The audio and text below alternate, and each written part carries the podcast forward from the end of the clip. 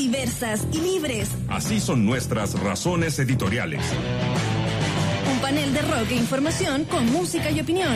Aquí comienza Razones Editoriales con Freddy Stock. USAT 94.5. La radio de un mundo que cambia. El poder como concepto, como lo potente que es, ¿no? Y como lo que ha diseñado finalmente la convivencia humana desde los albores de, la humanidad, eh, ha inspirado muchas muchas obras también literarias, ¿no? El poder, ¿no? Y una de, de las obras claves del, del, siglo XX es el famoso Gato Pardo. No sé si lo leíste, ¿no? De, de Giuseppe Tomasi di Lampedusa. Es una obra que, aunque está hecha a mediados del siglo XX, eh, la posguerra italiana, eh, narra básicamente la decadencia de la aristocracia eh, del siglo XIX italiana en manos de la nueva Italia que venía surgiendo, ¿no? Las ideas de Garibaldi, la unificación de Italia, la república por sobre los reinos, ¿no?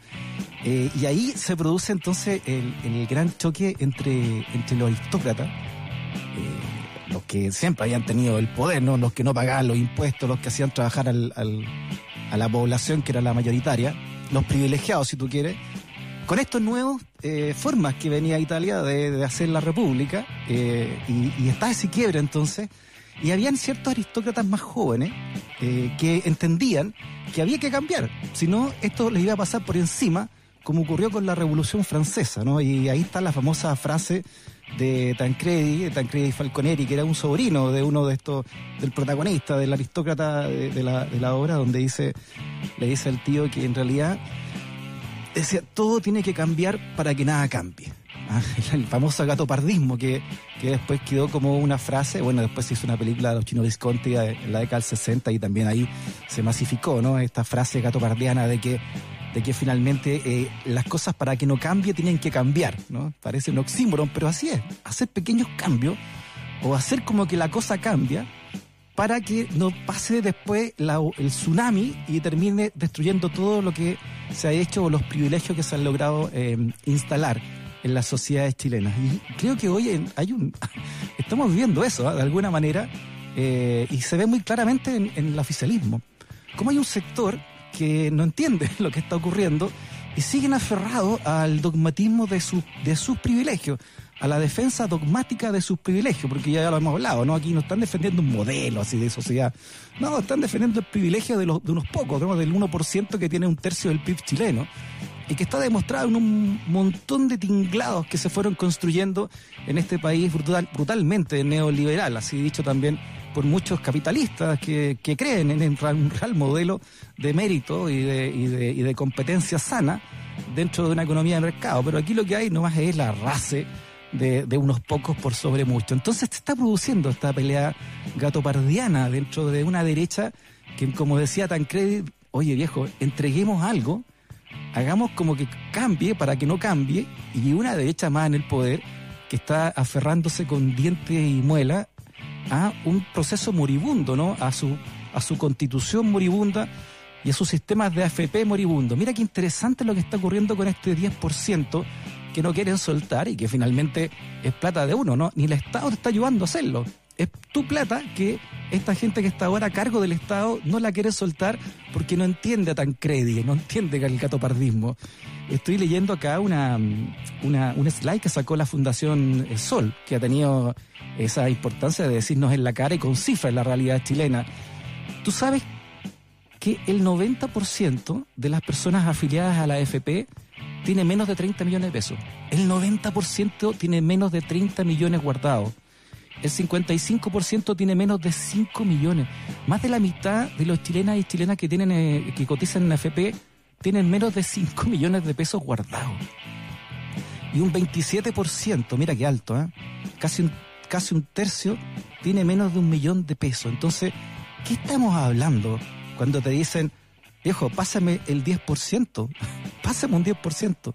Imagínate la, la, la, pobreza que se está gestando en este sistema moribundo de AFP, porque esto, obviamente, es de las cosas que vamos a tener que cambiar cuando hagamos una nueva constitución y que estaremos hablando también hoy día con, eh, con Marco Kremerman, ah, economista de la Fundación Sol, para que nos explique bien qué es lo que realmente está en juego en estos sectores gatopardianos y no gatopardianos que hay actualmente en el poder y que tienen a cargo ¿no? Eh, la moneda, el oficialismo en general.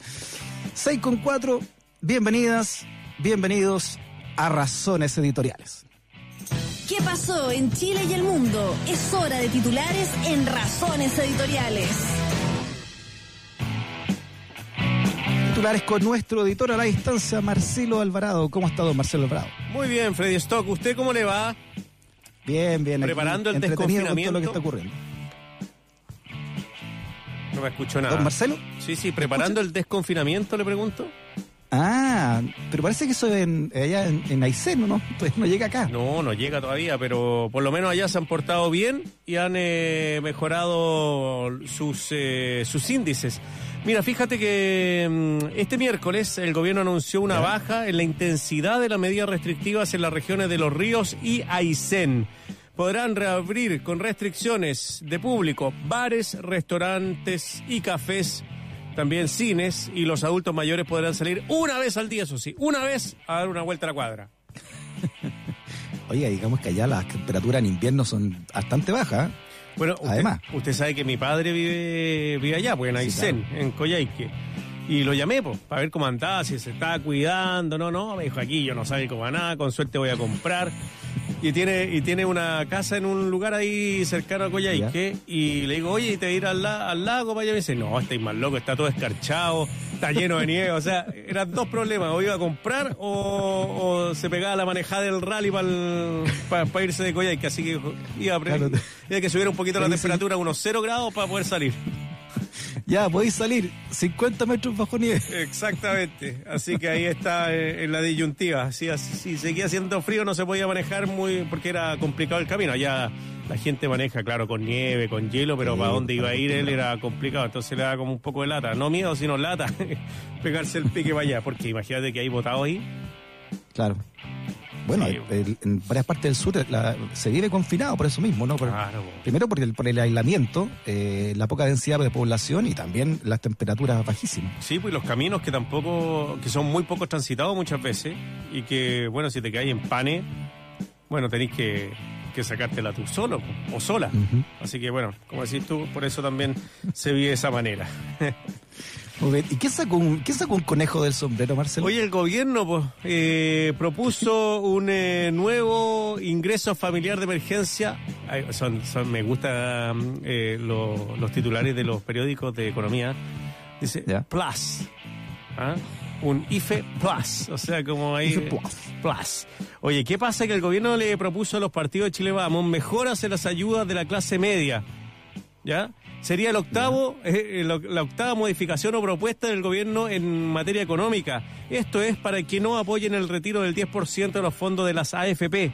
A esta hora, eh, como podemos escuchar y ver eh, a través de los medios de comunicación, bueno, se discute todavía el proyecto de ley en la Cámara de Diputados que permitiría la salida de este 10% o la sacada de este 10% de nuestras eh, de nuestros fondos.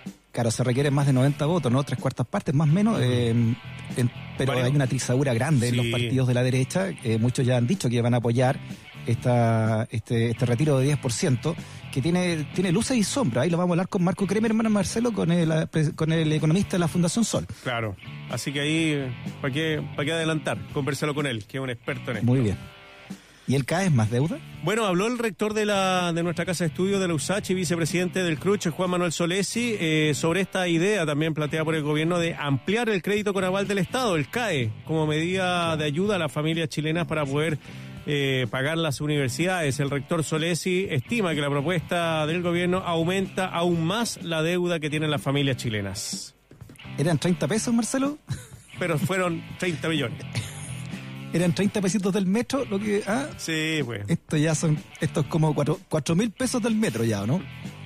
Todo lo que hemos, todo lo que hemos juntado ya. Bueno, claro, y bueno, y todo esto yo creo que el gobierno se lo ha comprado dando a goteo la ayuda a la, a las familias chilenas. Así que bueno, es un, un problema que se ha comprado eh, solo el presidente Piñera y su gobierno.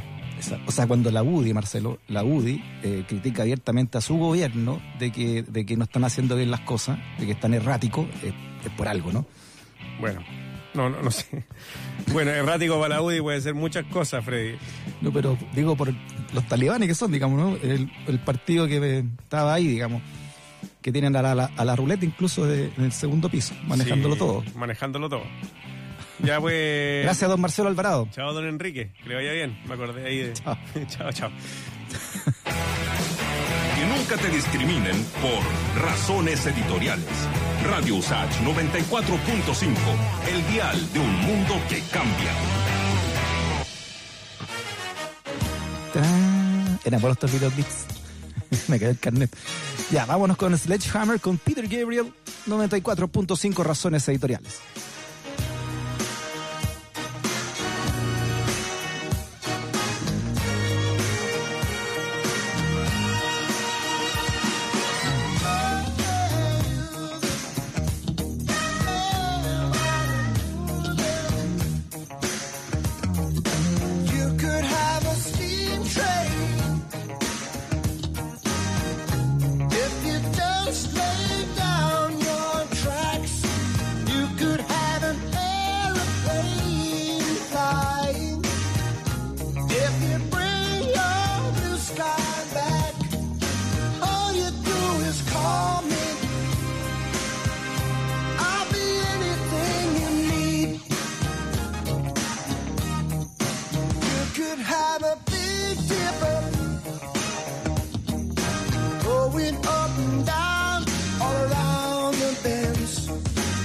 you could hide.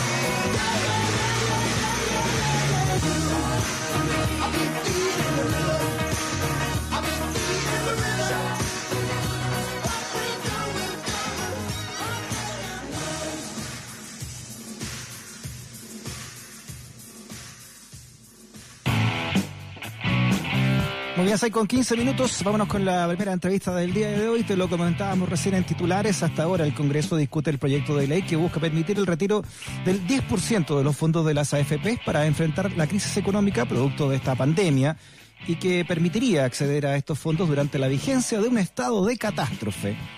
La iniciativa ha generado un amplio debate y ha logrado el apoyo incluso de un sector del oficialismo, pero ¿cuál sería real, el real impacto de este retiro en las futuras pensiones?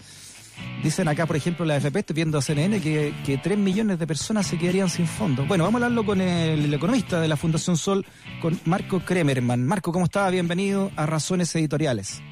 Hola Freddy, buenas tardes.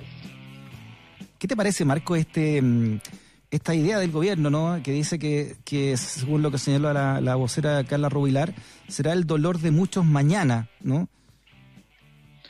A ver, primero decir que esta discusión eh, tiene que ver exclusivamente con un problema político.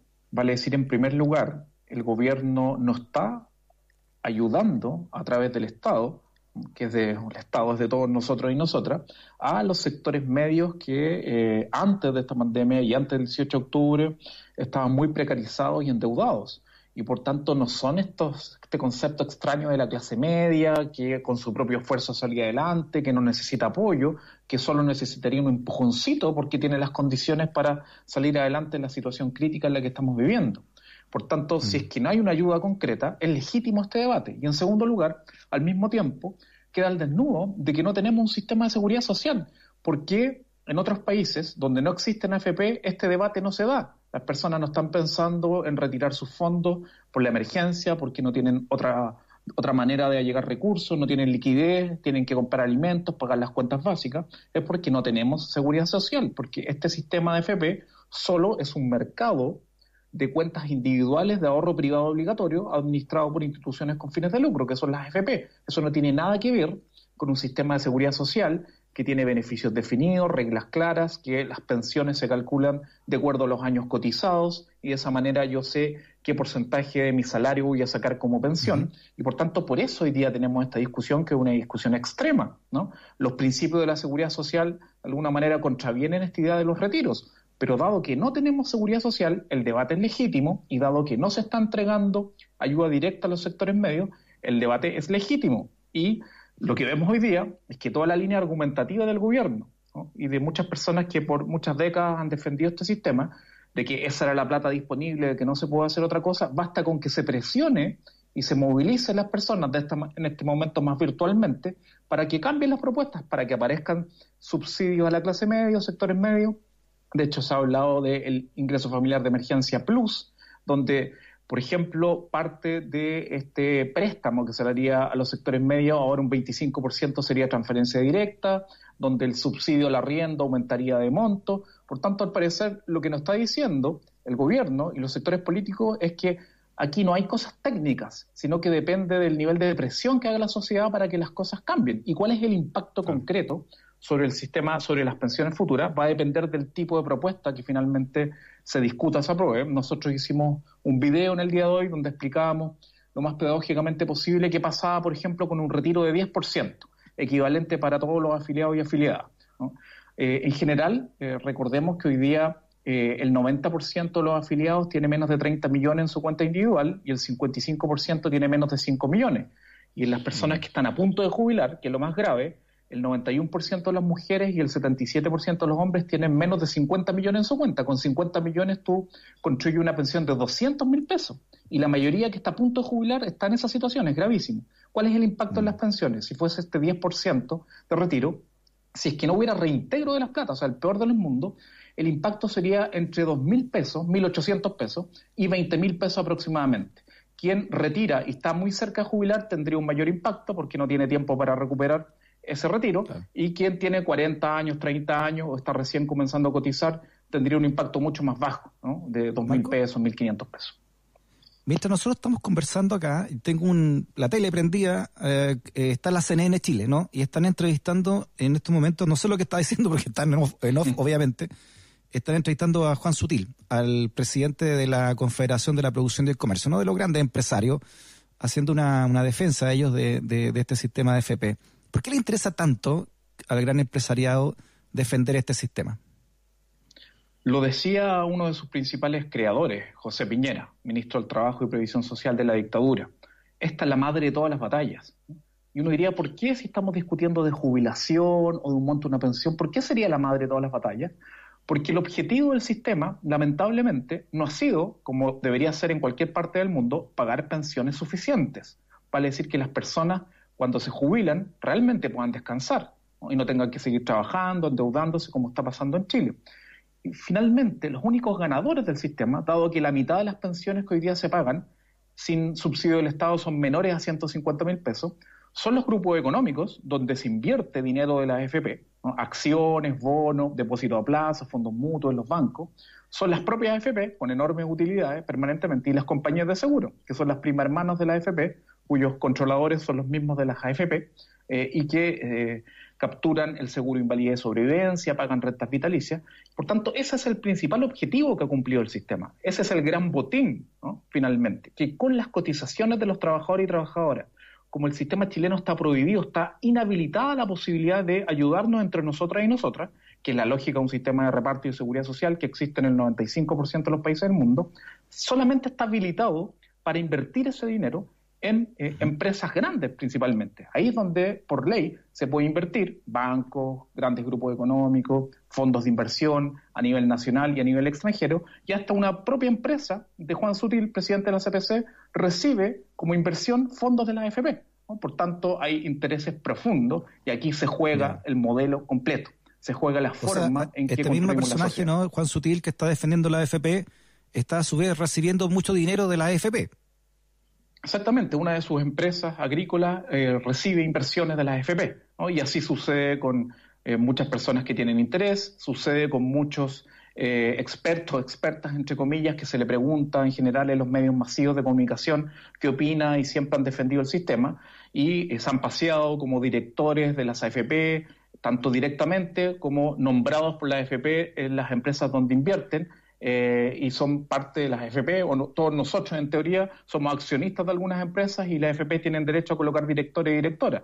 Esas personas se inscriben y hay una lista de exministros, ministras, subsecretarios, subsecretarias, exreguladores ¿no? del propio sistema, de gobiernos de la concertación y de gobiernos de derecha que han pasado y están presentes en estos directorios. ¿Qué, qué porcentaje del PIB eh, maneja eh, eh, la AFP en cuanto a dinero? Bueno, esa pregunta es clave. ¿no? Hoy día las AFP están administrando 204 mil millones de dólares, 204 mil millones de dólares, y eso representa un 80% del Producto Interno Bruto chileno. Ahí Si sumamos cordero. 80% del Producto Interno Bruto chileno, si sumamos los, eh, las reservas de las compañías de seguro que tienen que pagar las rentas vitalicias a las personas que se jubilan con esa modalidad, ahí tenemos cerca de 50 mil millones de dólares más. O sea, en total tenemos casi el 100% del PIB que está en esta industria, tanto de AFP como compañías de seguro. Un 57% aproximadamente de ese monto está invertido en Chile, en distintos, eh, tanto en instituciones del Estado, eh, el Estado se endeuda con las AFP, y con grupos económicos donde, por ejemplo, los 10 principales bancos reciben 40 mil millones de dólares en inversiones de la AFP y un 43% está en el extranjero, que son casi 87 mil millones de dólares que están invertidos en el extranjero. Claro, entonces ahí como economista, Marco, eh, te decía yo, ahí está la madre del cordero, ¿no? O sea, estamos hablando del, del eje maestro de todo este modelo. Así es, así es. La madre de todas las batallas, la viga maestra, porque efectivamente uno diría, a ver, se dice que, porque efectivo, los trabajadores chilenos ganan poco, tienen laguna, ¿no? es parte de la realidad chilena, pero así todo, a las FP año a año, por cotizaciones de los trabajadores, eh, comisiones, le ingresan 10 mil millones de dólares de los trabajadores y trabajadoras y gastan 4.700 millones de dólares en pagar pensiones. Antes esta distancia era mucho mayor porque se pensionaban menos personas. Entonces, con los bajos salarios que existen en Chile y las lagunas previsionales, perfectamente en estas décadas hubiera alcanzado en un sistema con una lógica distinta de seguridad social para pagar pensiones no de un millón de pesos, porque esa no es la realidad chilena, pero sí el doble del monto que se paga actualmente. Al menos la pensión promedio debería estar en 450 mil pesos y quedarían excedentes para poder eh, sustentar los cambios demográficos en el futuro. Lamentablemente no se hizo esto, se mantuvo el sistema tal cual en los gobiernos postdictatoriales, solamente se creó este parche que es el pilar solidario, que ha ayudado a personas que recibían cero pesos, pero que le dio como una especie de respirador artificial al sistema, ¿no? porque se contuvo las pensiones miserables del piso menos 5 y pasaron al piso menos 4. Pero dado que se ha evidenciado que estar en el piso menos 4 obliga a los jubilados y jubiladas a seguir trabajando en condiciones muy indignas, a endeudarse, el nivel de morosidad en los adultos mayores eh, es la tasa más alta en todos los tramos etarios en los últimos años, y a vivir como ha llegado y allegada en las casas de sus hijos, sus sobrinos, sus hermanos, lo cual es indigno. Hay, lo que menos hay es júbilo. Oye, Marco, mientras nosotros estamos conversando acá, eh, se está haciendo una, la votación en la Cámara de Diputados, se requieren más de, más de 90 votos, por lo tanto, tienen que haber votos del oficialismo para que esto realmente pueda pasar y seguir eh, su trámite ahí en el Parlamento de sacar el 10%. Eh, y acá informa la diputada Pamela Gil en su cuenta de Twitter, lo acaba de tuitear esto, ¿ah? dice que en plena sesión el diputado Andrés Celis, de Renovación Nacional, informa la sala que, producto de la presión ejercida por el gobierno, se descompensó el diputado Cristian Moreira. ¿ah? Está en la enfermería de la Cámara, dice Pamela Giles, y todos corren en círculos. O sea, imagínate la presión que está ejerciendo el gobierno ahora eh, por contra los diputados oficialistas en el Congreso que, eh, anunciaron su votación a favor de este de este de esta ley, ¿no? Que saque el 10% en, en pandemia. Primero da cuenta de, del nivel de la discusión política en Chile. Eh, en segundo lugar, reafirma lo que estamos conversando, de que esta es una discusión que excede el sistema de pensiones, es la madre de todas las batallas. Es por eso que hay tanta presión, tanto nerviosismo, hasta las descompensaciones que tú narras. Eh, y esto tiene que ver, insisto, con una pésima gestión política, que es ideológica, donde finalmente por no querer dar el brazo a torcer, por no querer extender eh, el ingreso familiar de emergencia, primero transformarlo en una renta básica de, emergencia, que al menos supere la línea de la pobreza y que se tenga una cobertura mayor, porque entregarle un 34% de los hogares, y uno consideraría, nosotros hemos estimado que al menos el 85% de los hogares en Chile está con problemas actualmente, totales o parciales de ingresos. Por tanto, aquí esto del préstamo, de que lo devuelvan seis meses más, con cómodas cuotas, ¿cómo se le va a pedir que las familias que ya están endeudadas, casi 12 millones de personas endeudadas en Chile, 5 millones morosos, se le va a seguir exigiendo que, tranquilo, no pague las deudas ahora, pero páguela en seis meses más. En seis meses más los hogares chilenos van a estar peor que ahora, porque se va a acumular todos los efectos de la crisis sanitaria, se va a transformar en una crisis económica que ya la estamos visualizando con los datos de empleo del INE, que eran de tiempos atrás, era del trimestre marzo-mayo, el último que conocimos, y estamos en julio. Y junio y julio y mayo han sido meses mucho más duros que el comienzo de la pandemia. Oye, Marco, este guarismo que ustedes entregaron en la Fundación Sol eh, lo dice todo, ¿no? Que el, que el 90% de los afiliados tiene menos de 30 millones ahorrados. Eso, eso habla de un, de un sistema que finalmente no está sirviendo para nada. Así es, Freddy. Eh, y, el más grave, porque en el fondo muchas personas podrán decir, bueno, pero ahí hay personas de 30 años que obviamente recién empezaron a cotizar. Lo más grave es que hombres que tienen entre 61 y 65 años, o sea, están a un año jubilar, a dos meses, a tres años, al borde, el 77% tiene menos de 50 millones. Y habíamos dicho que con 50 millones tú alcanzas a construir una pensión de 200 lucas. Y el 77% no tiene 50 millones, tiene menos de 50 millones.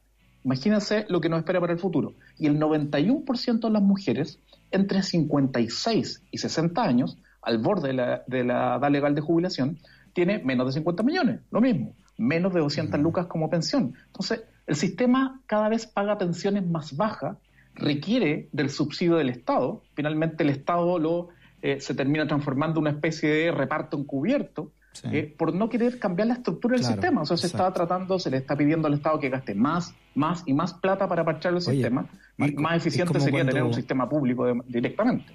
Es como cuando no había divorcio, ¿no? Pero nadie quería aprobar el divorcio, pero existía la otra forma de nulidad, ¿no? Como para no aceptar una realidad finalmente que, que, está gritando que hay que cambiar todo esto, ¿no? Y en ese sentido, ¿cuántas pensiones paga el Estado y cuántas pagan la AFP? Las AFP y compañías de seguro actualmente están pagando 1.450.000 pensiones, de las cuales un millón son de vejez y las 450.000 restantes son de invalidez y sobrevivencia. El Estado está pagando 600.000 pensiones del sistema antiguo, que hoy día están en el Instituto de Previsión, Social, el IPS, que eran de las distintas cajas previsionales, eh, y está pagando eh, cerca de 500.000 pensiones básicas solidarias y está aportando eh, cerca de casi un millón de aportes previsionales solidarios para subir las bajas pensiones que paga el sistema.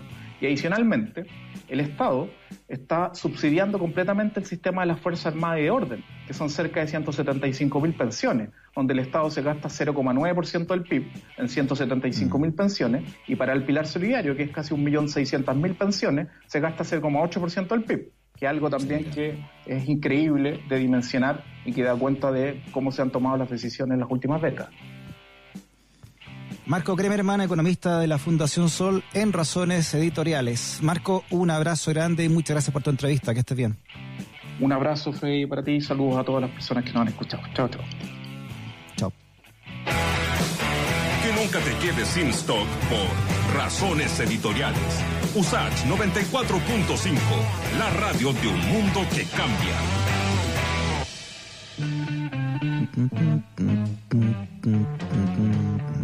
Sunshine of Your Love, Cream 94.5.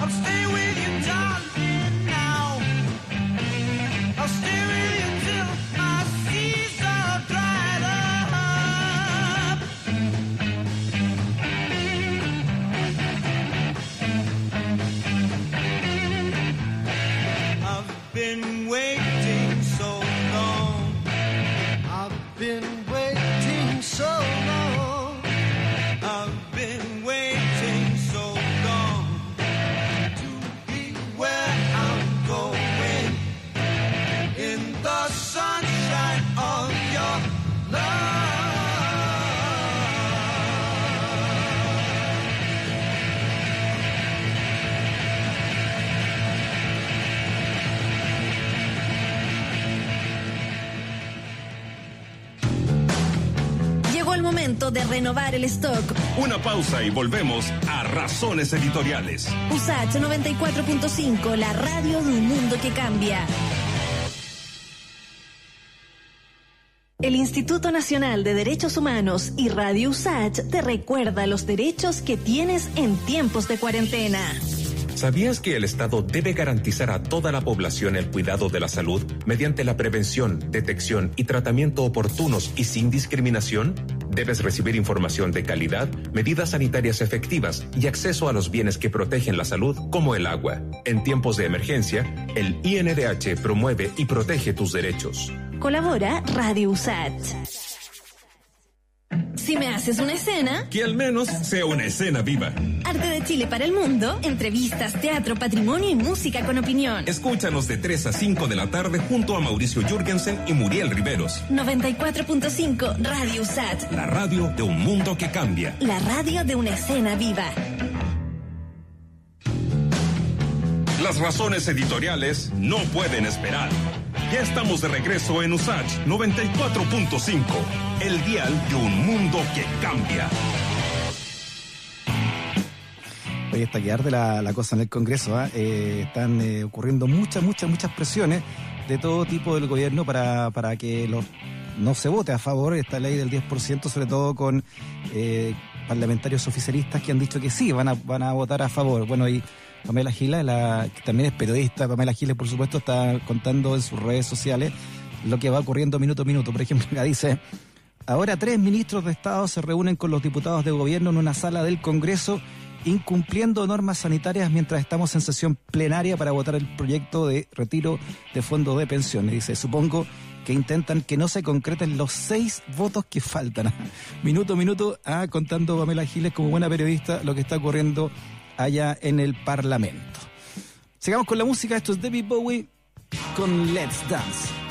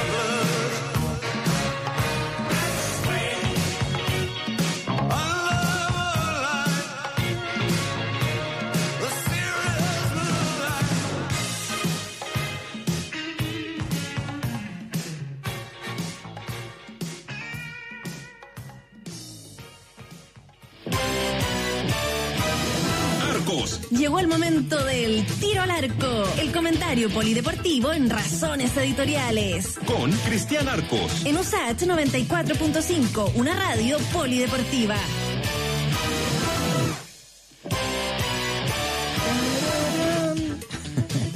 Don Cristian Arcos, ¿cómo está? ¿Qué tal, Freddy? ¿Cómo le va? Acá estamos viendo una película de terror eh, donde hay gente que vota por sacar un 10% y otros que no, pero bueno, ahí estamos mirando esta película de terror que están dando ahí en algunos por la tele. Oye, eh, está así, Chilezuela Arco 4, monstruo, este es la- el, Arco- el- el- Arco el regreso del, del, del Jedi, porque si, si retiramos los fondos nos van a salir a todos colechanchos, así está, Sí, está no, que arde no, la cuestión, ¿eh? no, harto, harto monstruo en la película, sí, ¿eh? harto villano. Pero bueno, bueno, bueno.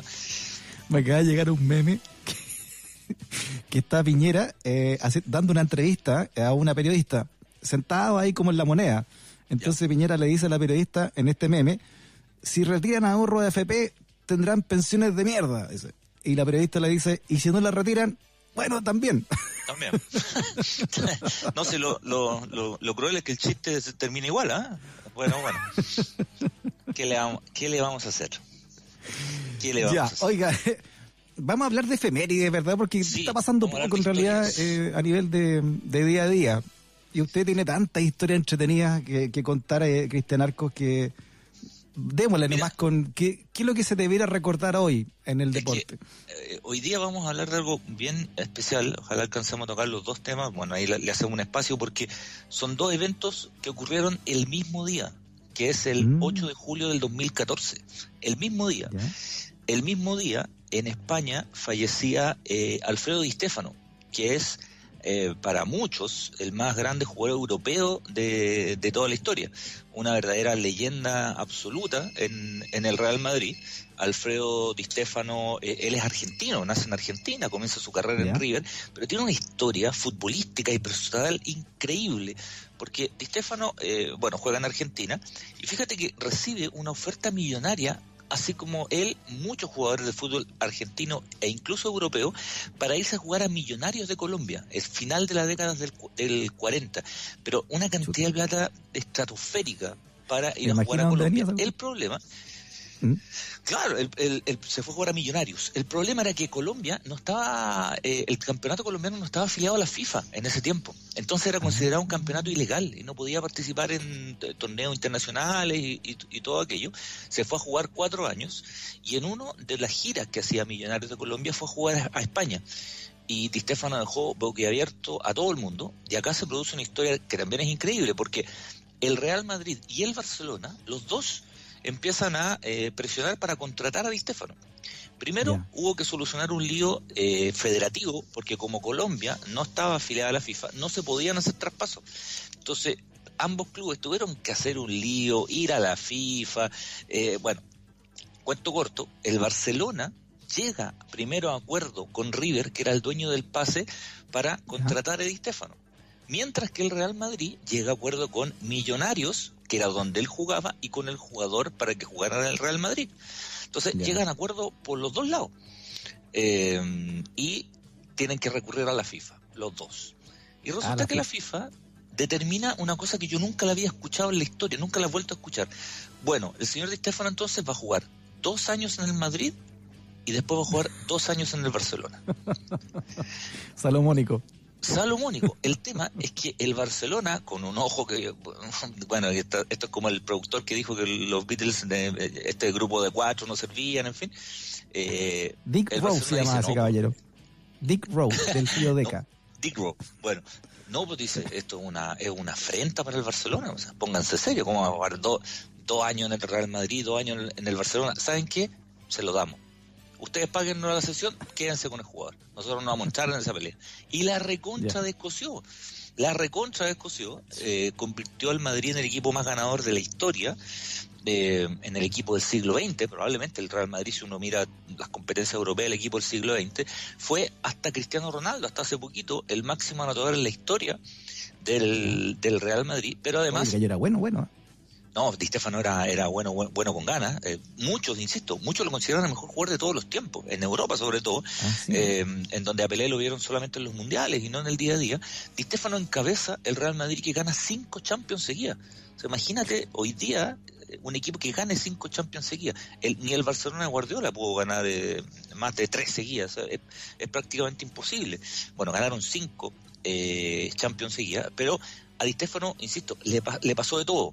Cuando ya era estrella en Argentina y también en España, empezó a hacer películas de manera paralela. Él era tan famoso que hacía películas.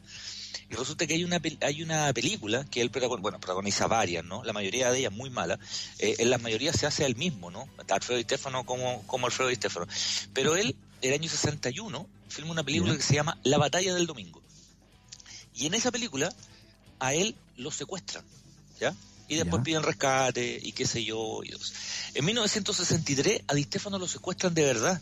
En una gira del Real Madrid está en Venezuela y llegan dos tipos eh, del Frente de Liberación Nacional eh, haciéndose pasar por policía y que quieren hablar con Di Stefano porque hay un problema con su pasaporte, hay una persona que está usando su nombre y todo, y Di Stefano, cándido, baja Ya. al lobby del hotel y lo secuestran. Lo tienen secuestrado en Caracas, 70 horas, 70 Ya. horas, o sea, casi, casi tres días, en donde obviamente el mundo se, se paralizó. Cuatro años Oh, antes, en, eh, en La Habana, habían secuestrado a Juan Manuel Fangio. Eh, tampoco le había pasado nada, en fin, y era más o menos la misma idea. Eh, nunca quisieron, nunca pidieron rescate por por, eh, por Di Stefano. Lo que hicieron, lo que hizo este grupo fue tratar de promoverse, de, de darse a conocer eh, de modo internacional. ¿Ya? Y eh, de hecho lo dejan en la Embajada de España a los 70 horas, lo, lo dejan en, en la Embajada de España. Bueno, pasan los mil años, Di Stefano se retira, se convierte en el embajador eterno del Real Madrid y todo, y el año 2005 hay un, hacen una película que se llama Real, por Real Madrid, Real de Movie, Real la película, eh, y e invitan al estreno al que había sido el jefe guerrillero de ese secuestro, que se había convertido en un pintor, en un artista venezolano y qué sé yo, y lo invitan al estreno, y Di Stefano se vuelve a encontrar con él, después de 40 años que había ¿Y ocurrido el cuántos años vivió Di Stefano? Di Stefano murió a los 90. Eh, y de hecho el Madrid llega a los 27, no llega, no llega tan tan joven y eh, en ese encuentro él no lo quiere, no lo quiso saludar, no, no, no lo quiso, ni siquiera lo quiso saludar Di Stefano que, que tenía fama de ser un tipo muy, muy, muy cascarrabia.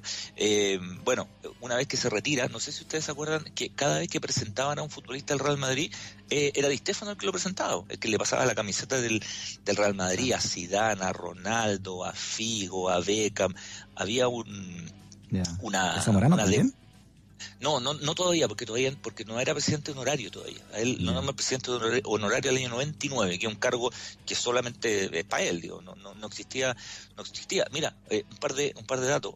La cancha de entrenamiento, el estadio de entrenamiento del Real Madrid, se llama Alfredo Di Stefano. Y el avión con el que viaja el Real Madrid se llama La Saeta, que era el apodo que tenía Di Stefano, que le decían La Saeta Rubia. Eh, después Oye, fue ¿y nunca entrenador. jugó un mundial? Porque el de Chile No no, no, lo mundial, jugar. Mira, el 50, eh, él, él no lo, el mundial de 50 él no lo juega, siendo argentino todavía, eh, no lo juega porque Argentina no va a jugar el mundial de 50 que era por invitación y no lo va a jugar el 50. El 54 ya estaba eh, nacionalizado español y España no juega el mundial del 54. El 58 se lesiona y el 62 que venía a jugar al mundial de Chile, como venía con cinco Champions encima, se lesiona previo al mundial y viaja, viaja con el no quemado completo, viaja con el ¿Y equipo. ya jugaba por España y por Argentina? ¿Por, por qué, Ya jugaba por qué país? Ahí, él, él ya jugaba por España. Desde el 54 para adelante ya jugaba por España, algo que antes se podía hacer, hoy día no, no, no se puede. Y pertenece a este, a este grupo, bueno, hay, hay varios, ¿no? Pero a grandes jugadores que a, veces por, por razones eh, de lesiones o porque sus países de pronto no tienen una gran tradición futbolística, no juegan mundiales. Eh, el caso de Ryan Giggs, por ejemplo, el jugador galés, extraordinario jugador galés, nunca jugó un mundial. George Best, el de, extraordinario jugador del United, de Claro. Irlanda del El Norte, quinto juega su mundial 82 cuando él tiene 37 años y el técnico no lo quiso llevar porque lo encontraba muy viejo. Eh, y hay, bueno, hay un montón. Está Jari Littman en el finlandés. eh, y hay algunos que renunciaron a la selección. Hay un alemán, no sé si se acuerdan de Bernard Schuster, clásico de la década de los 80, que él renunció a la selección alemana y no quiso jugar. No jugó nunca. Renunció a los 23 años a la selección alemana. Y no, no, ¿Y yo, no me interesa jugar por la selección.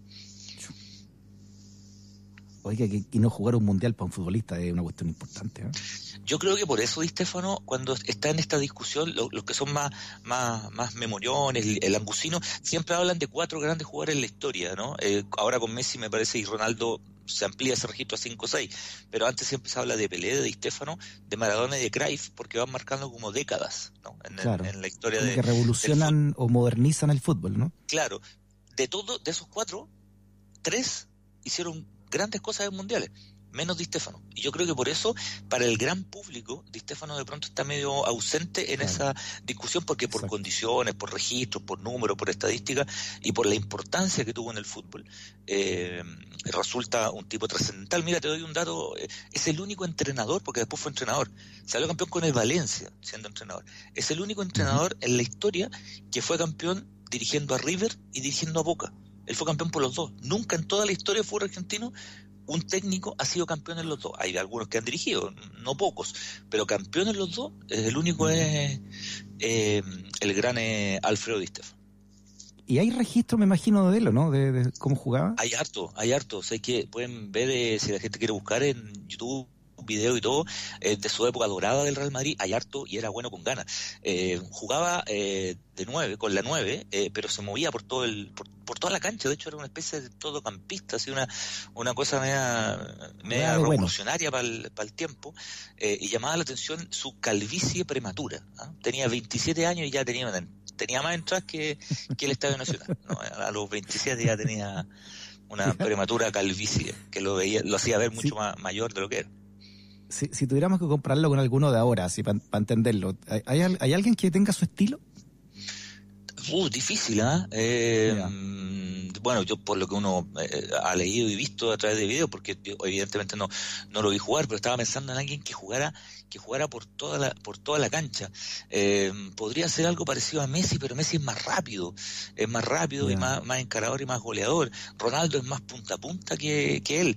Yo mm, me, me parece que no, tal vez, bueno, pero es que tuvo, tuvo grandes periodos, pero cuando Eden Hazard andaba en un gran nivel, eh, por la posición digo yo que podría ser algo parecido a eso, Roberto Bayo, esos tipos que jugaban por todos lados, jugaban, jugaban de volante, si había que tirarse para atrás, se tiraban para atrás, si se iban a jugar de nueve, metían goles, una, una cosa así me parece, Roberto Bayo, Del Piero, e- ese tipo de jugadores con mucho más goles y qué sé yo, pero solo digo la, la posición en la cancha, el mismo Litman, en, eh, para los que son futuros se van a acordar de este maravilloso jugador de, del Ajax que era jugaba de todo, le faltaba jugar al arco, sí, el tipo era, era un maravilloso futbolista. Buen recuerdo, ¿eh? Alfredo Di Stefano, entonces. Alfredo Los argentinos lo deben llorar. ento- ah, si se fue a, terminó jugando como español. Sí, claro, no, sí. Bueno, él siempre mantuvo su acento argentino y, y todo, pero pero él se radica en España y hace toda hace toda su vida en, en, en España, se nacionaliza eh, español, qué sé yo, y, y todo. Pero fíjate que el mismo día, el mismo día que muere Di Stefano, el 8 de julio del 2014, Brasil sufre su peor derrota en la historia de los mundiales, que fue en su mundial de su país, el 7-1 Ah, sí. Que le 7-1 metió Alemania. a Alemania. Eh, tú sabes que en media hora Alemania le hizo cinco a, Sí. al ¿Tú Brasil. estabas, de- ahí, ¿Tú estabas ahí, Cristian, en ese mundial? eh, sí, yo, yo de hecho estuve en ese partido. Mira, mira, voy a contar una, una, una anécdota más bien personal y que hoy día la escribí en Twitter y fíjate que recibí el respaldo como pocas veces, ¿ah? como pocas veces el respaldo de, mu- de mucha gente. Eh, eh, yo siempre he contado que la, el, yo nunca lo he pasado peor en un estadio que cuando Chile perdió a penales con Brasil en el Mundial 2014, porque la burla de los hinchas brasileños hacia los aficionados chilenos, hacia la prensa, fue una cuestión que yo nunca había visto en ninguna parte. El palo, el palo de Pinilla, el, oh, fue todo mal. Sí, claro, pero, pero además los tipos, una vez terminado el partido, la burla, el hostigamiento hacia los chilenos, fue una cuestión pero eh, terrible. Yo nunca lo había visto y he estado en estadios de, de dudosa calaña, digamos, es por suerte en muchos lados del mundo, y nunca vi, nunca lo pasé peor trabajando en un estadio que esa vez. Ya. Entonces, reconozco mi poco profesionalismo, porque de ahí para adelante yo dije, con los brasileños nunca más. Un gran admirador del fútbol brasileño, me encantan los futbolistas brasileños, Brasil me parece un país maravilloso, qué sé yo, pero dije, esto nunca más. Entonces, eh, nos tocó ir a ese partido en el, en el Mineirao, en semifinales, y eh, me acuerdo hacer un, un despacho en radio, y yo dije como broma, como broma, dije, ¿sabéis qué? Antes del partido me dije, un pronóstico para hoy día, como la típica jugarreta. ¿sabéis qué? Ojalá que le metan siete a los brasileños. Y les metieron siete, po, y les metieron siete. Ahora, yo eh, reconozco que como, como, chile, como chileno, eh, y esto habla mal de mi equilibrio y esas cosas, eh, yo celebré cada uno de los goles alemanes como si hubiera nacido en Baviera. O sea, Sí, eh, eh, no picado, pero mal, mal, mal. Además se jugó en el mismo estadio, Oye, fue en un el baile, de. Belo Horizonte. Sí, fue un baile de los alemanes. No, un baile, un baile increíble. A la media hora ganaban 5-0. Eh, es muy raro que eso pase en un mundial, hablando ya más, más futbolísticamente, digamos. Es muy raro. Brasil había pe- pedido, eh, perdido a Neymar, eh, que se había lesionado en el partido contra Colombia, en el partido anterior. Claro. Le De, la espalda, de ¿se cuarto, de- claro, le pegaron ahí su, su, su entrada, un rodillazo en la espalda y de hecho estuvo muy complicado Neymar para volver a jugar y todo. Sí. Eh, entonces había perdido un jugador sumamente importante, pero no es para que le metieran siete, pues, o sea, le metieran siete, una cuestión. Alemania ¿Qué le jugó muy bien. Brasil? Porque venía, venía quemando aceite con Chile, bueno, Sí. a, a duras penas clasificaron eh, y los alemanes lo arrasaron.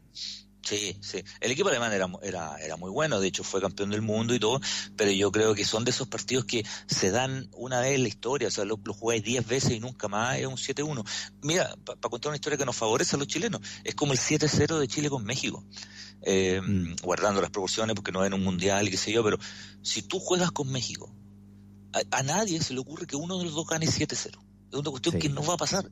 No Es va a pasar, no, no, no está en la mente ni del más optimista de un lado ni del más pesimista del otro. Tampoco creo que pase que los mexicanos nos metan siete a nosotros. Es muy raro que eso, que eso ocurra, pero a veces se alinean los astros y qué sé yo. Y fíjate que es la peor derrota a nivel de selecciones de Brasil. Hay que remontarse al año 20 cuando las pelotas eran cuadradas y qué sé yo, cuando eh, Uruguay le mete 6 a Brasil en un sudamericano.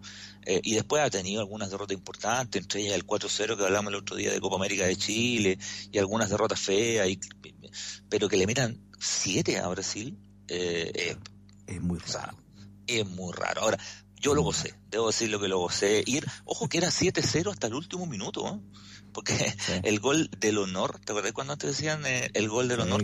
El gol El del de honor de. Brasil lo hace Oscar en el minuto 90 y hace el gol y no dieron ni descuento. El árbitro ya no quería dar descuento. Los brasileños decían, profe, si quiere lo termina aquí en el minuto 70. Profe, estamos listos. Si quiere, Claro. si quiere cierra el, si quiere cierra el, el- el partido.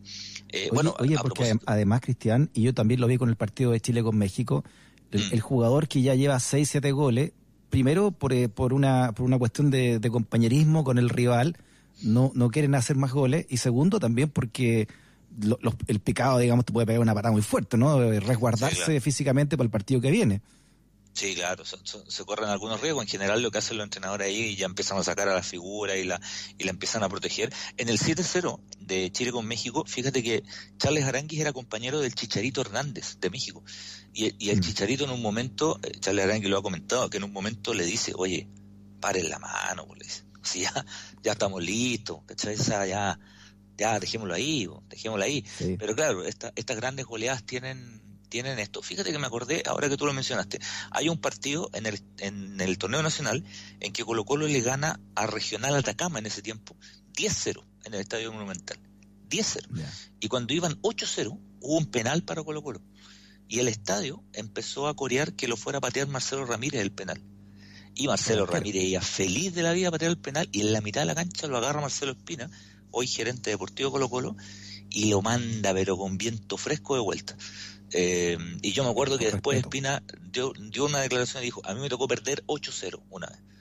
Eh, Mm. entonces, una cosa es que te ganen, otra es que te goleen, pero otra es que la cuestión ya sea una especie de, de, de mofa, ¿no? Entonces, claro, ya, o sea, Mm. ya empiecen aquí entre el aguatero, ¿no? ya, esto, son, son ciertos, son ciertos riesgos que, que a veces se, se, se corren. Pero bueno, ahí fue el- el- la salida de Escolari, obviamente de la, de la selección brasileña y la, y la salida de, de, eh, varios jugadores. Tampoco jugó Thiago Silva ese partido, que era el zaguero central titular de, de Brasil y jugó, eh, bueno, bueno lo- lo- los suplentes, pero insisto, una cosa es que Alemania te gane y otra es que te meta 7. De hecho, en la final le gana Argentina 1-0 y en tiempo alargue. O sea, fue un partido mucho más apretado y mucho más Y de ahí, de mucho esa más goleada.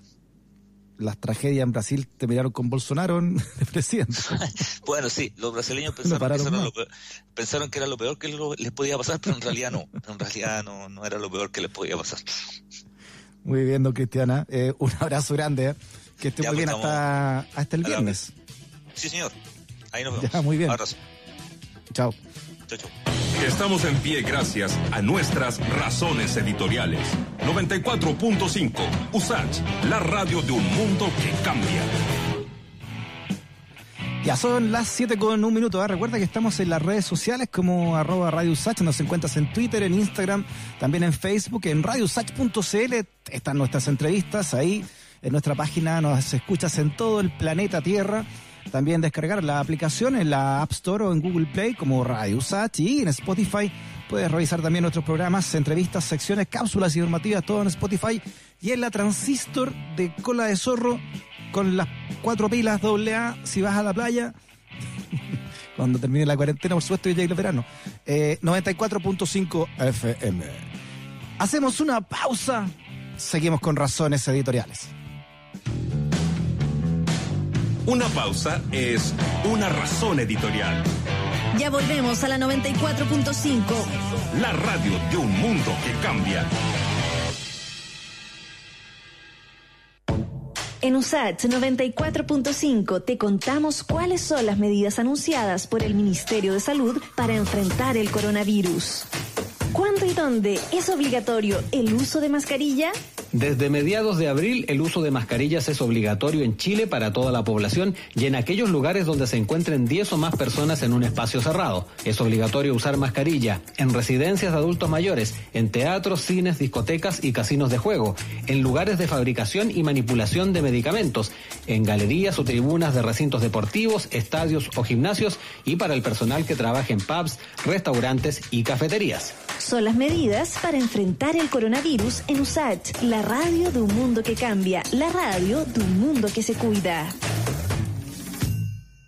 Esta es la voz de un mundo que cambia. 94.5 Radio USACH. Hola, soy Fernando Estensoro, académico del Instituto de Estudios Avanzados de la Universidad de Santiago de Chile.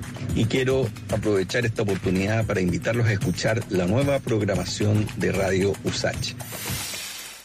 Súmate a la voz de todos. Radio USACH 94.5, un mundo que cambia. Levántate, ponte de pie, en defensa de tus derechos. Bob Marley, 1973. Estás en Radio USACH 94.5, la radio de un mundo que cambia.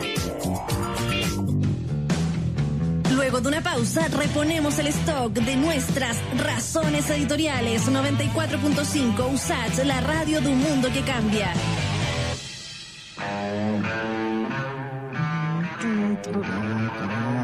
Heartbreaker. Led Zeppelin 94.5.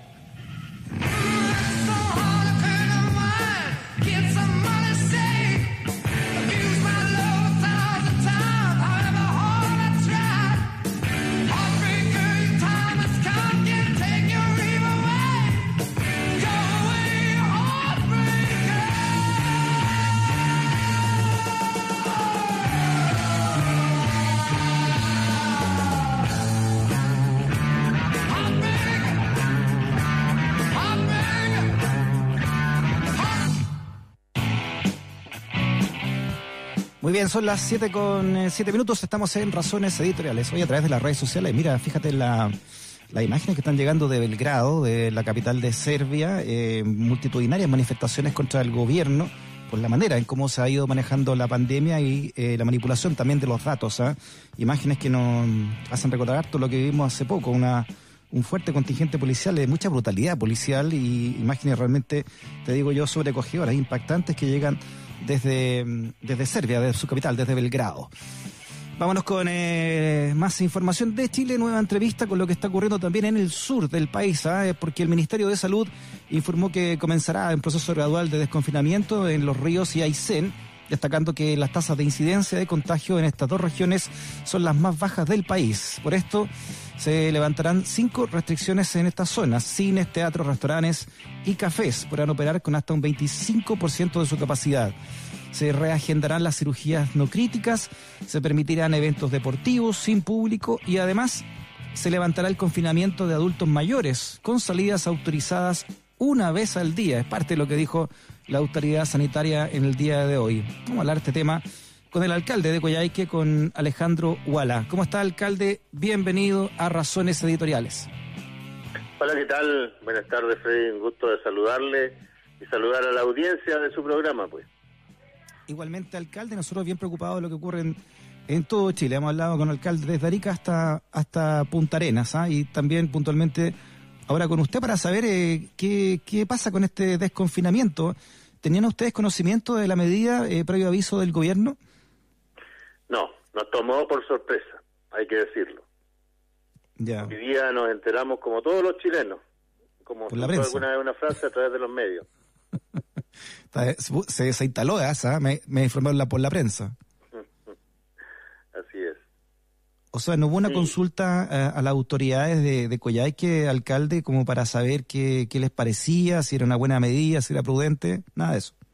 No, no hubo consulta. Ahora, en lo particular, si bien es cierto, es una sorpresa, eh, yo creo que el rubro de la gastronomía, de, de- los bares, restaurantes, han sido tan golpeados en esta pandemia y también a partir del movimiento social, porque eh, no funcionó de manera normal, y hay que decirlo, eh, y, y sobre todo en esta pandemia que se vieron obligados a cerrar sus puertas, creo que es válido eh, dar esta oportunidad de, de alguna manera, generar recursos a quienes llevan meses sin generarlo.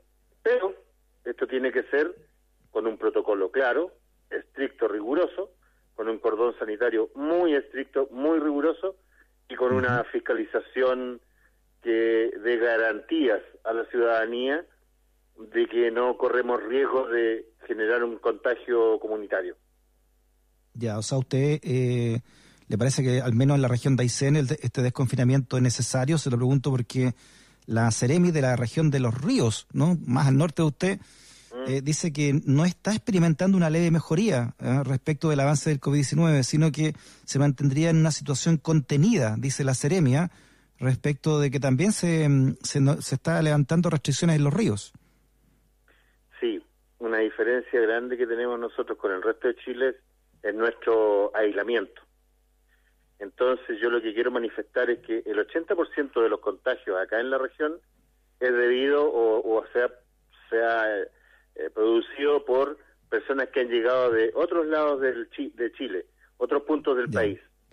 Entonces creo que ahí el cordón sanitario estricto, riguroso, la cuarentena obligatoria para quienes arriben a la región, son medidas imprescindibles para nosotros tener tranquilidad. Cuando se abrieron los vuelos, se nos disparó esta situación. Y, y ahí pasamos de 12 casos a 30 más o menos, y hoy día llevamos en un, en un umbral cerca de 50. El punto es que esto se provoca justamente con la apertura del aeropuerto. ¿Qué quiero decir con esto? Quiero decir que la medida de cuarentena obligatoria que la decretó mucho después la Seremi, a partir de lo que del disparo que hubo de contagio, eh, debe mantenerse y debe ser mucho más estricta. Es decir, más allá que vengan con una PCR que dio eh, un negativo, no podemos correr riesgo de que sea un falso negativo, no sería el primero en Chile, digamos. Por lo tanto, creo que esa rigurosidad nos debiera de nosotros dar garantía, eh, porque, insisto, los contagios han sido más de personas que han venido de afuera que de la propia región. Mm, Así es que este aislamiento no juega a favor en esta oportunidad. Estamos hablando en razones editoriales con el alcalde de Coyhaique, con Alejandro Guala. Eh, alcalde, se levantarán, decíamos acá, cinco restricciones en esta zona. En cines, teatros, restaurantes, cafés, por ejemplo, van a poder eh, operar con 25% de su capacidad. ¿Qué, cómo, ¿Cuál es la presencia, por ejemplo, allá, no, allá en su región de cines, de teatros, de restaurantes? Cines y teatros, tenemos solo el teatro de la Corporación Cultural, nuestra municipal, y tenemos un cine que no funciona en realidad, así es que en ese aspecto tendríamos el teatro y tenemos que ver bien si lo echamos a funcionar. Por otra parte, restaurantes y pubs, eh, bares, sí, eso sí eh, existe un movimiento importante. No nos olvidemos que Coyhaique es un destino turístico de por sí, por lo tanto, eh, todo el año estamos recibiendo visitas, sobre todo en la época estival, y eso ha generado una- un desarrollo gastronómico bien interesante. Y como se ha dado eso, necesitamos de alguna forma ir dándole tiraje a estas personas, porque hay que decirlo también, han sido los más perjudicados con el cierre de sus locales y han sido los que no han tenido mucha ayuda por parte del Estado. Eh, Cercotec, con las medidas que ha llegado, no les sirven a estos pequeños empresarios en su rubro, por lo tanto, mucha ayuda no han tenido tampoco. ¿Y cómo se podría, mm, se podría fiscalizar el, el alcalde que, que estos restaurantes, estos cafés, estos pubs realmente funcionen con un 25% de capacidad? A ver, aquí todo, aquí en Coyhaique es pequeño, usted conoce y, y sabe que es muy fácil. Aquí todos nos conocemos. Si no nos conocemos, nos ubicamos. ¿Qué implica aquello? Que sabemos perfectamente cómo funcionan cada uno de los locales. Y por otra parte, también debemos tener a disposición al ejército, a carabineros, a los funcionarios municipales y a los funcionarios de salud para ejercer esta fiscalización. Nosotros somos poquitos habitantes. La comuna capital regional, que es Coyhaique, tiene 57 mil. Por lo tanto, no es tan complejo realizar el control en este tipo de locales. Claro. Es es la región menos eh, densamente poblada de Chile, ¿no? La que tiene mayor extensión de territorio y la que tiene menor densidad poblacional. Claro, eso, eso como usted dice, ha jugado a favor de que no se propague tanto la cuarentena, pero es importante mantener un cordón sanitario entonces en torno a la, a la ciudad, ¿o no, alcalde? Eso es lo que hoy día estamos pidiendo todos los actores. Hablo de los alcaldes, los parlamentarios, la sociedad civil en general, las organizaciones civiles. Eh, hemos sido reiterativos, incluso diría yo hasta majaderos, en pedir un cordón sanitario rigur- riguroso y estricto. ¿Y qué le han dicho ahora que hay desconfinamiento? Ahora se supone, y según el anuncio del propio ministro París, eh, este cordón sanitario se llevaría adelante de una manera muy rigurosa. También lo dijo la subsecretaria de Prevención del Delito, Catherine Martonet. Bueno, yo lo único que espero es que nos convoquen también a nosotros los alcaldes, porque usted me pregunta, aparte del programa, preguntándome, ¿sabía? Yo no tenía idea, me enteré por la, por la prensa. Eh, y eso no es bueno, porque los alcaldes somos actores pre- preponderantes en todo el desarrollo del, del- de este tipo de políticas y de prevención y en definitiva de los protocolos que podamos desarrollar porque conocemos perfectamente los funcionamientos de nuestras localidades. Así es que creo que la- desde mañana la autoridad tiene que sentarse y escuchar a los alcaldes respecto de su propuesta y su mirada que tienen con este desconfinamiento que hoy día ha propuesto el gobierno. Bueno, ustedes fueron los que comenzaron a tirar el carro, ¿no? De varios cambios que tuvieron que hacerse a partir de la pandemia, eh, todos los alcaldes, ¿no? Sí, claro, eh, fuimos los que cerramos los colegios, eh, fuimos los que comenzamos a cerrar las ciudades sin tener las atribuciones, es decir, se hicieron una serie de acciones a, par- a partir de los alcaldes en distintas comunas de Chile que el gobierno en algún minuto se vio forzado a tomar muchas de ellas como gobierno, pero la verdad es que esto qué significó, significó que los alcaldes entendieran perfectamente qué era lo que quería la ciudadanía y ver a un gobierno que estaba actuando de alguna forma a destiempo. Entonces, ¿y por qué? Porque el gobierno no ha dialogado con los actores que son los más cercanos. Somos nosotros, los alcaldes. Claro, por eso no, se entiende, ¿no? Teniendo en cuenta lo que usted está contando, alcalde, que decisiones como esta tan importante, ¿no? Y usted que es- también es, es capital regional, no, no se entere antes, ¿no? De, de tener que escucharlo por la prensa. Es molesto. Es molesto porque en definitiva eso lo único que hace es generar suspicacia, generar desconfianza, me refiero a mi persona como alcalde, generar suspicacia, de, de confianza y en definitiva sentir que hay una letra chica que no uno no alcanza a leer, porque si no, ¿qué sentido tendría el no decirle a uno las medidas que van a eh, ir a destrabar o a desconfinar a su comunidad? Me imagino que esta, esta apertura, ¿no? esta reapertura que se van a comenzar a hacer, vienen con algún tipo de protocolo, alcalde, de, un, de posibles rebrotes. ¿Le, ¿Le dijeron algo de eso de parte de la Seremía de la autoridad sanitaria? Mire, yo le voy a ser muy honesto. Hoy día, en la mañana, tuvimos varias reuniones. Yo tenía agenda. En la tarde tuve reunión toda la tarde y la verdad es que hasta, hasta este minuto no se ha comunicado a la autoridad sanitaria, excepto en la mañana para preguntarme si yo había me había reunido con el con el eh, la organización de, de los gastronómicos de la región de la comuna. Pero desde ahí en adelante, después de este anuncio, no se han comunicado conmigo.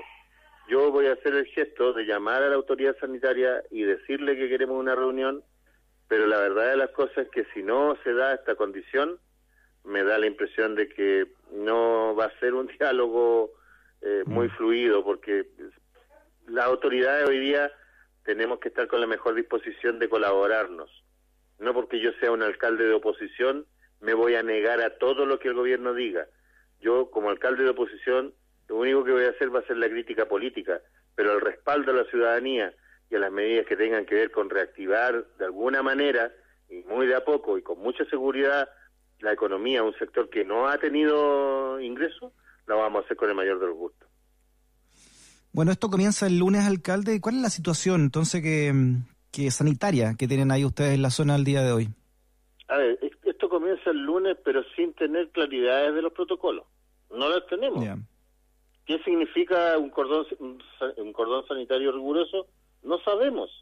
Vamos a tener un punto de control en cada límite comunal. En cada comuna va a haber un control interior mucho más fuerte. No sabemos. Entonces, eh, hablar del lunes sin, sin conversar eh, hoy día o mañana, perdón, jueves o viernes, mm, no, no nos hace bien.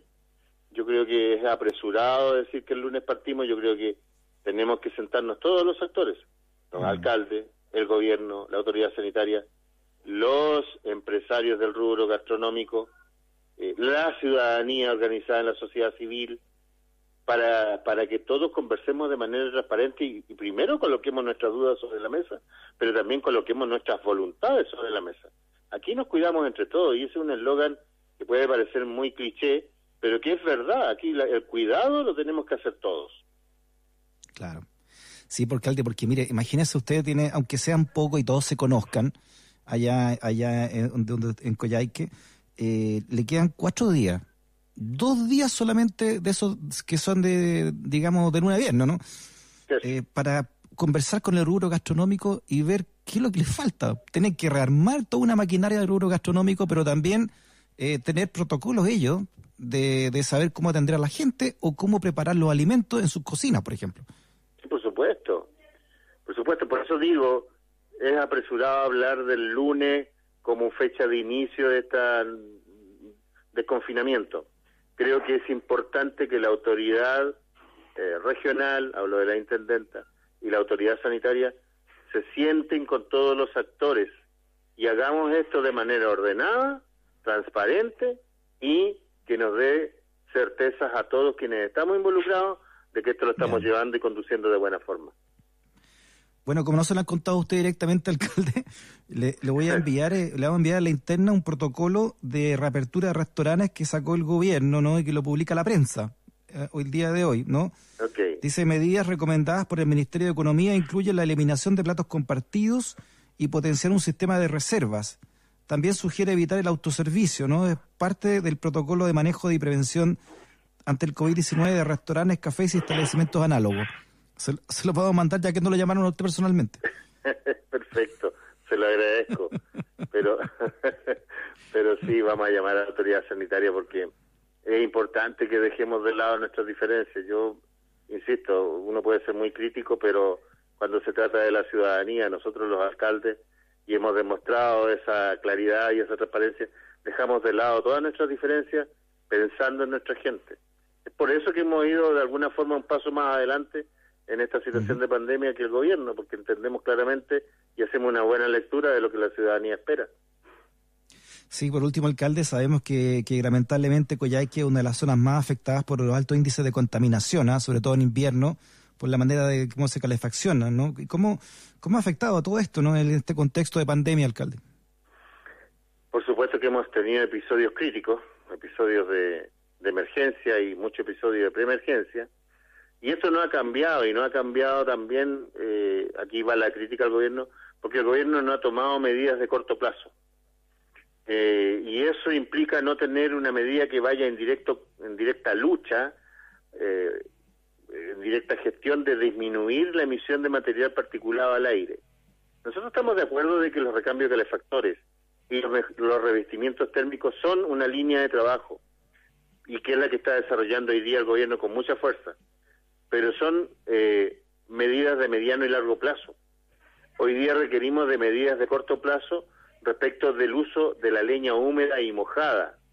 Y ahí nosotros hablábamos de un pequeño subsidio, aproximadamente de 10 mil millones de pesos al año, que era estacional entre abril y septiembre, para subsidiar al pellet, la parafina, eh, el gas y la electricidad como combustibles alternativos a la leña y de esa manera propiciar y obviamente motivar al uso de este tipo de calefacción.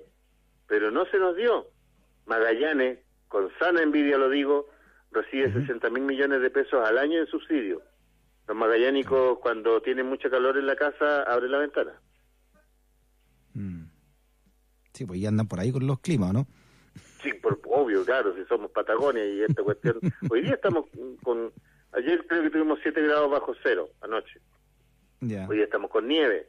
Entonces, claramente la vida es mucho más dura acá, eh, o son muy muy similares las condiciones con Magallanes, pero eh, nosotros no tenemos ningún tipo de subsidio. Oiga, alcalde, eh, alguna vez alguna vez nos vamos a tener un país donde los chilenos y chilenas que vivan así como ustedes, no en regiones extremas, eh, sean compensados más que castigados, porque la vida se hace mucho más cara allá, ¿no? Par- Partiendo por comprar verduras, me imagino que son mucho más caras que acá en el centro de, de, de Chile, ¿no? Sí, por supuesto, cuando uno va y compra palta allá, eh, incluso dan ganas de traerse hasta en la maleta porque de verdad que primero la calidad son muy buenas eh, y en segundo lugar el precio es muy muy accesible. Entonces, claro, uno tiene tiene ciertas ciertas envidias, como digo, que son sanas, pero pero eh, bueno, por eso yo creo que tenemos una, la menor densidad poblacional en Chile, porque aquí no es fácil la vida. El alcalde de Coyhaique, Alejandro Huala, en Razones Editoriales. Alcalde, un abrazo grande hasta Coyhaique, que esté muy bien. Muchísimas gracias, Freddy. Un gusto de haber conversado y disponible para cuando ustedes quieran volver a tener un, un contacto. Aquí estamos. Igualmente, alcalde, que esté bien. Chao. Gracias. Que nunca te discriminen por razones editoriales. Radio Usach 94.5, el dial de un mundo que cambia. Vámonos con toda la rabia contra la maquinaria, ¿eh? con Bulls on Parade, 94.5 Razones Editoriales.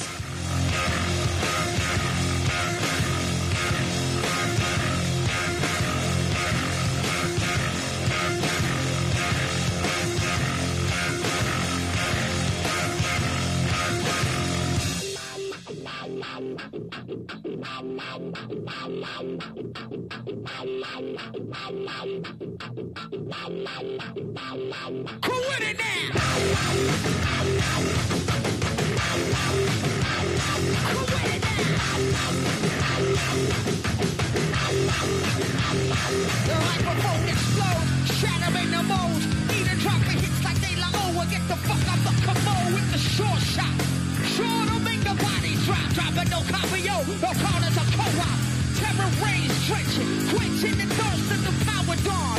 That five-sided gone. That rocket sore on the face of the earth gets bigger. The triggers cold empty your pulse. Running around the family with a pocket full of shells. They rally round the family with a pocket full of shells. They rally round the family with a pocket full of shells. They rally around no family with a pocket full of shells. Weapons, not food, not hope, not shoes, not need, just feed a war cannibal animal. I walk the corner to the rumble that used to be a library, line up to the mine cemetery now. What we don't know keeps the contract alive and moving. They don't gotta burn the book, they just remove them while arms warehouses fill as quick as a cell. Rally round the family, pockets full of shells. Rally round the family a pocket full of shells. They rally round the family with a pocket full of shells. They rally round the family with a pocket full of shells. They rally round the family with a pocket full of shells.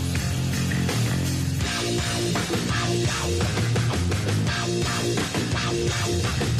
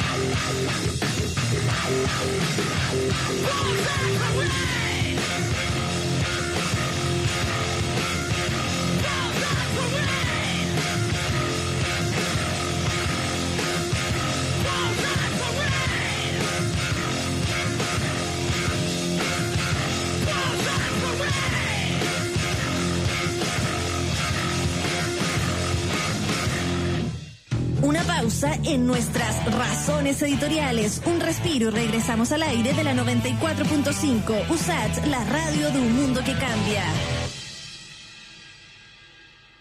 El Instituto Nacional de Derechos Humanos y Radio USAT te recuerda los derechos que tienes en tiempos de cuarentena. La igualdad y no discriminación deben aplicarse en todo momento y lugar. Recuerda que el Estado y todos sus servicios deben cumplir su labor sin afectar tu dignidad como persona, seas mujer, hombre, extranjera o chileno. En tiempos de emergencia, el INDH promueve y protege tus derechos. Colabora Radio USAT. De números, siempre saludable hablar de historia. De lunes a viernes, desde las 9 de la noche, te invitamos a La Hora del Museo. 60 minutos para conversar y reflexionar con escritores destacados sobre sus libros e investigaciones. Conduce el periodista Luis Cruz. La Hora del Museo, de lunes a viernes desde las 21 horas, un programa del Museo Histórico Nacional y USACH 94.5, la radio de un mundo que cambia gracias a su historia. Ya estamos de vuelta en Razones Editoriales 94.5 USAT, la radio de un mundo que cambia. Seguimos con Sandy Bloody Sunday con YouTube 94.5 Razones Editoriales.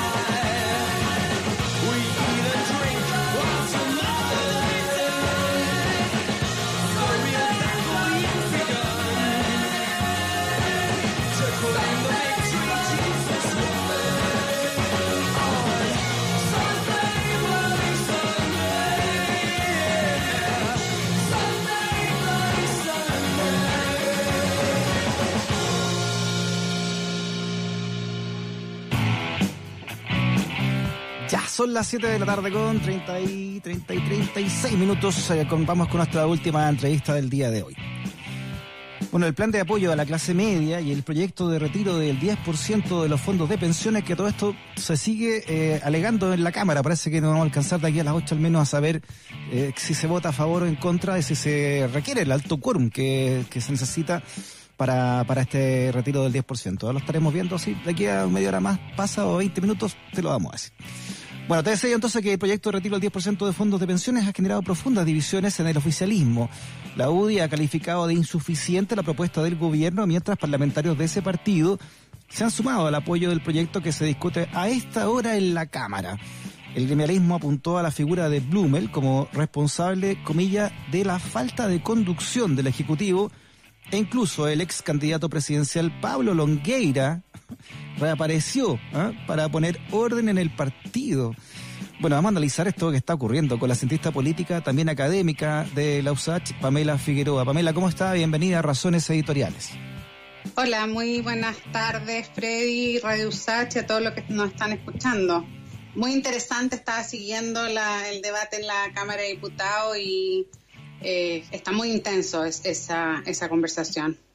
Sí, muy intenso, eh, Pamela, y por lo que vemos acá también tenemos puesta acá CNN, eh, no hay para cuándo todavía ese, ese voto, ¿no? Y si se van a se van a juntar los más de 90 votos que, que se requieren. Sí, se requieren 93 votos y probablemente va a tomar tiempo que se llegue a la votación. Esta es una, creo que es uno de los momentos más álgidos que hemos tenido durante este desde- durante este tiempo en el Congreso, probablemente después del acuerdo del 15 de noviembre, este es el segundo momento en que están todos los chilenos y chilenas observando la discusión parlamentaria y me imagino que ningún ningún diputado ni diputada va a perder la oportunidad Claro. de, además de fundamentar su voto, como hacer sus planteamientos más de fondo, no solamente con respecto al proyecto de retiro de fondos de la AFP, sino a su evaluación de cómo están viendo el actual momento político y sus posiciones. Eh, porque como tú bien señalabas al principio, hay posiciones muy cruzadas eh, en el oficialismo eh, que ha desnudado una profunda crisis que tiene hoy el gobierno y la coalición de gobierno. Sí, ¿qué, es lo que, qué cree usted? ¿Qué, qué tipos de derechas están en juego acá eh, en esta en este quiebre que se le ha producido al gobierno en, la- en su, en, su, en su partido, ¿no? Bueno, históricamente la derecha, por lo menos desde la transición a la democracia en adelante, que es cuando surge la UDI como partido político, recordemos que la UDI es un, es un partido político de derecha que es, que es posterior al, golpe de Estado y que eh, surge en, con la, en la transición, cuando se re- re- reestructura el sistema de partidos políticos en Chile. Desde ese momento la derecha atendí, atendió a la división eh, se ha hablado muchas veces de que es una derecha que tiene dos almas, una derecha más democrática y una derecha más conservadora y más autoritaria, que en el fondo esa, esa derecha más conservadora y también más autoritaria es la que defiende eh, de una manera sobreideologizada eh, eh, el modelo de desarrollo que se instaló en Chile durante el gobierno autoritario, durante la dictadura militar. Eh, y esa es un, es un, está muy representada por la Unión Demócrata Independiente, la más tradicional, por eso esta, esta reaparición de Pablo Longueira eh, es muy importante en este momento, digamos, porque finalmente el- los llamados coroneles de la UDI eh, reaparecen en su figura más emblemática, que había estado eh, muy ausente después de eh, crisis políticas importantes que había tenido la UDI reaparece a defender lo que se llaman los pilares del modelo. Y por eso te hablaba yo del acuerdo del 15 de noviembre, porque en el acuerdo del 15 de noviembre la UDI ya cedió a la constitución, a la actual constitución, ya que uno de los principales, si no el más importante pilar del- de lo que quedó del gobierno autoritario, eh, ante una movilización social importante y también a un largo camino, porque probablemente el, el- el acuerdo del 15 de noviembre representa ese momento, pero varios años que, de avance por una nueva constitución.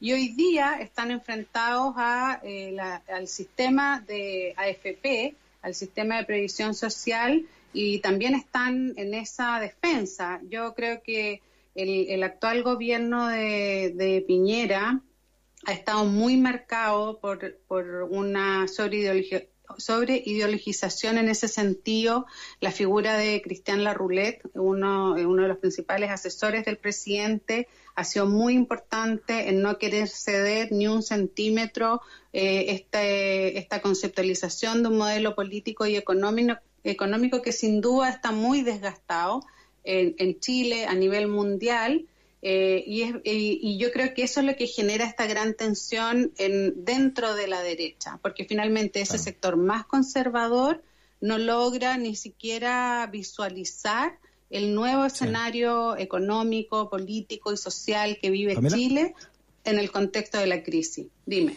Mientras, mientras estamos hablando nosotros, le veo acá en el GC de CNN, dice que en estos momentos eh, comienza la votación. Se va a proceder la eh, votación, sí. En la Cámara. Vamos a ver si alcanzamos a, a, ver el conteo de aquí a que terminemos de hablar. No nos quedan unos 15 minutos todavía de, de programa, a ver cómo qué resulta. Eh, mientras tanto, ¿qué, ¿qué, significa, cree usted, eh, para el gobierno de Piñera en esta circunstancia la, la carta que hace pública ayer la Comisión Política?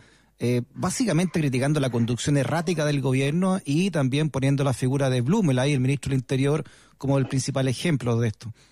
Bueno, esa es una crítica muy importante que hace la UDI institucional, ya una carta pública, eh, y que consolida una posición que ya está eh, planteando la UDI durante los últimos meses. O sea, yo creo que el, el gobierno del presidente Piñera eh, venía con un deterioro en su confianza y legitimidad, no solamente ciudadana, sino que también de su propia coalición política eh, desde el 2019, ¿ya? Eh, entonces la UDI eh, claramente lo que hace un, una jugada que muestra la fuerza política que hoy día tienen y que de alguna manera saca eh, el poder de la moneda y lo lleva a los, uh -huh. al partido, a los parlamentarios y probablemente a los alcaldes. Yo creo que eso es lo que, lo que está sucediendo hoy día, que el eje de poder sale de la moneda, eh, donde está muy fuertemente tomado por el ministro La Roulette, eh, y las figuras de Blumel y Briones son cercanos probablemente a, esa, a ese diseño y, y, sale de la moneda hacia eh, los parlamentarios eh, y los alcaldes, que son los que están buscando una proyección política. Recordemos que nosotros vamos a empezar un ciclo electoral a partir uh -huh. de octubre del 2020 con el plebiscito nacional por la nueva constitución y después ya vienen elecciones de alcaldes, de gobernadores regionales y, y, y eso es la antesala de la elección parlamentaria y, y presidencial. Eh, y por tanto, claramente ya los partidos políticos, y en este caso la UDI con mucha fuerza, está eh, pensando en esa proyección, como que el gobierno está muy debilitado. Eh, yo creo que los diagnósticos que hizo este gobierno eh, fueron muy errados, no solamente el estallido social de octubre del 2019, sino que también de las condiciones en las que se enfrenta la pandemia eh, y esta, esto es, se, se, expresa en esta crisis a puertas uh -huh. del debate de, de, de, estas medidas socioeconómicas que afectan finalmente a las AFP, que es como, señal, como yo te señalaba, uno de los pilares más ideológicos sí. del modelo eh, bueno. neoliberal eh, que se implementó en Chile desde desde los desde fines de los 70 y principios de los 80 de, de, de la década de 1980. Entonces, eh, creo que es un, un, es muy gráfico eso eh, de, de esa división que hay, los que están mirando hacia adelante, hacia el futuro, hacia la proyección política y la sobrevivencia de algunos actores claro. eh, políticos y partidos y los que están como anclados en defender a ultranza algunas, algunos valores eh, y América. esa tensión se, se, se, se, hizo muy transversal y nosotros tenemos un sistema político que sabemos que es hiperpresidencial, pero con un sistema de partidos muy fragmentado y hoy día eso se expresa en el Congreso. O sea, la eh, dificultad que tiene el Ejecutivo de poder ordenar sus votos es evidente, incluso con un ministro como Claudio Alvarado, que es una persona que tiene mucha experiencia y también tiene mucho apoyo político, no logra ordenar a sus parlamentarios porque finalmente los parlamentarios ya visualizan que los diagnósticos... Pamela, ¿te puedo hacer una pregunta? Dime. Mira, lo que pasa es que tú hablabas, del, tú hablabas del- de, de los pilares. Por supuesto que el sistema FP es un pilar que, se, que están viendo cómo se derrumba dentro de sus propios partidarios, pero también la constitución. O sea, aquí hay dos, al menos dos grandes pilares, si no los dos más importantes, que está viendo un sector que están eh, demoronándose, ¿no? Sí. Sí, pues eso, eso es lo que está pasando desde el año pasado. Por eso yo creo que es tan eh, interesante como mirar lo que pasó el 15 de noviembre y lo que está pasando hoy día, porque es una discusión eh, ab- abierta finalmente, todos pues, a través de la televisión, de las redes sociales, de Internet, podemos ver cómo se está dando ese debate, eh, que es eh, una conceptualización de la política, de la economía, del rol del Estado, de la ciudadanía, de cómo vemos también el país, porque yo creo que es, bien interesante, uno escucha a los parlamentarios. eh, eh, la- las lecturas que hacen también de nuestra sociedad, de la estructura social y económica, de cuando se habla, por ejemplo, de la cantidad de recursos que pueden podrían eventualmente los chilenos, por ejemplo, retirar de las AFP. eh, eh, algunos ministros lo mencionan como que fueran cifras nimias, muy pequeñas, y algunos parlamentarios decían, ministro, con 600 mil pesos para una persona que tiene un ingreso mínimo es mucha plata, ¿ya? Y el ministro señalaba que eso es podría sacar solo 600 mil pesos. Entonces creo que esa, esa conversación, ese lenguaje, eh, muestra la gran desigualdad que tiene nuestra sociedad y cómo también eh, hay un sector importante de la élite en Chile que no logra visualizar eso, como que se quedó con una idea de que Chile era un país eh, eh, que los 25 mil dólares de ingreso per cápita tenían una distribución mejor eh, de lo que realmente existe, como que las tasas de desigualdad y las muestras explícitas de la desigualdad en Chile no se vieran. Eh, entonces, claro, el sistema de seguridad social, que en este caso son las. AFP, pero uno también podría decir la salud y otros aspectos, es una forma de entender cuál es el rol del Estado en la protección de la ciudadanía y la constitución política es clave en eso, no solamente por la distribución del poder que implica la constitución, porque la constitución finalmente define el régimen político eh, y, y- y cómo se distribuye el poder político dentro de la sociedad, pero recordemos que la constitución también define los derechos sociales, Mm. los derechos políticos. En el caso nuestro, la actual constitución eh, limita el ejercicio de los derechos sociales y también limita la posibilidad de generar gobiernos de mayoría para avanzar en cambios más estructurales. Entonces creo que, este como cuestionamiento del modelo que muchas veces hemos, los académicos, analizado muchas veces, eh, creo que ahora está muy explícito en, un espacio de deliberación democrática que es el Congreso. Y, y todos los parlamentarios es- están como en ese momento de que quieren tomar una posición y esa posición va a ir más allá que los partidos políticos. Pamela, Eso es, ¿te puedo hacer una pregunta? interesante. Dime. Sí, lo que pasa es que eh, se, se llegó a descompensar un, un diputado de, de la Sí, UDI, el Moreira, diputado sí. Moreira, porque Sí. por las presiones que está recibiendo de parte del gobierno, según lo comentó en su cuenta de, de Instagram la diputada Pamela Giles, y hay varias otras presiones por los seis votos que dice ella que faltan del oficialismo para que esto se apruebe. ¿Qué- ¿Cómo funciona ahí la figura de Alvarado, de la UDI, ¿no? el nuevo ministro de la Sexpress, y cómo funciona en general las presiones de un gobierno como este, crees tú, y en estas circunstancias para sus diputados allá en el Parlamento? Sí, mira, siempre eh, en los gobiernos presidenciales y en el caso nuestro hiperpresidenciales, con, con congresos bicamerales donde los congresos tienen muchos partidos en representación, es lo que los politólogos llamamos congresos fragmentados. En el caso de Chile, hoy día hay 17 partidos con representación en el Congreso, ¿ya? Eso hace que el gobierno le sea muy difícil tener una coalición mayoritaria. De hecho, no la tiene. El actual, el actual gobierno tiene minoría en la Cámara Baja y en la Cámara Alta, en, el- en en los diputados y senadores. Tiene doble minoría. Entonces, nunca tiene los votos suficientes para eh, avanzar en cierta legislación. Tampoco hoy día tienen la capacidad de veto, porque en algún minuto la derecha, cuando teníamos el binominalismo, tenían capacidad de veto. La UDI tenía 40 diputados, que era justo el tercio para poder vetar ciertas iniciativas. Eso, por el cambio del sistema electoral, cambió y tenemos muchas fuerzas políticas. Entonces, lo que tiene, lo que hace el Ejecutivo es conseguir votos en dos, eh, en dos momentos. Tiene que conseguir los votos de sus partidos, ¿ya? Y en algún minuto también tratan de conseguir votos de la oposición. Eso genera mecanismos de negociación donde en general el Ejecutivo trata de satisfacer ciertas demandas de los parlamentarios, que en general a veces tiene que ver con, no sé, nombramientos de cargos públicos o de apoyar ciertos proyectos que los parlamentarios están promoviendo en sus regiones, en sus distritos, ¿ya?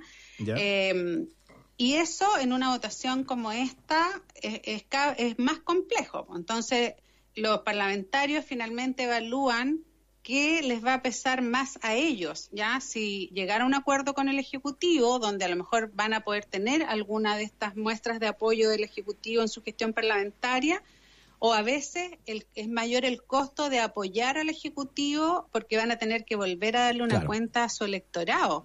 Y hoy día, en una situación como la que estamos, en una situación de crisis, donde aumenta el desempleo, donde los niveles de desigualdades son enormes, donde además sabemos que viene una crisis económica, no sabemos todavía su dimensión, pero todos los economistas, los organismos internacionales están señalando que viene esa crisis económica, a veces para el parlamentario es le, le- le es más conveniente en su proyección electoral estar en contra del gobierno y votar eh, porque sabe que la ciudadanía le va a cuestionar ese voto. ¿ya? Y yo creo que ese es el, el dilema de gobiernos minoritarios que además tienen muy baja popularidad. Entonces, Pamela, nos quedan un par de minutos de entrevista. Disculpa que te interrumpa. Sí. Eh, no vamos a alcanzar a ver la votación de retiro de fondos provisionales, por lo que veo acá, porque dice en breve votación. Pero en este, en este par de minutos que quedan, ¿qué pasaría si se rechaza el retiro de fondos provisionales y además el gobierno veta la ley que prohíbe a las empresas cortar eh, servicios básicos en pandemia? ¿Cómo, cómo Mira, quedaría el gobierno frente a la opinión pública con, con estas dos medidas?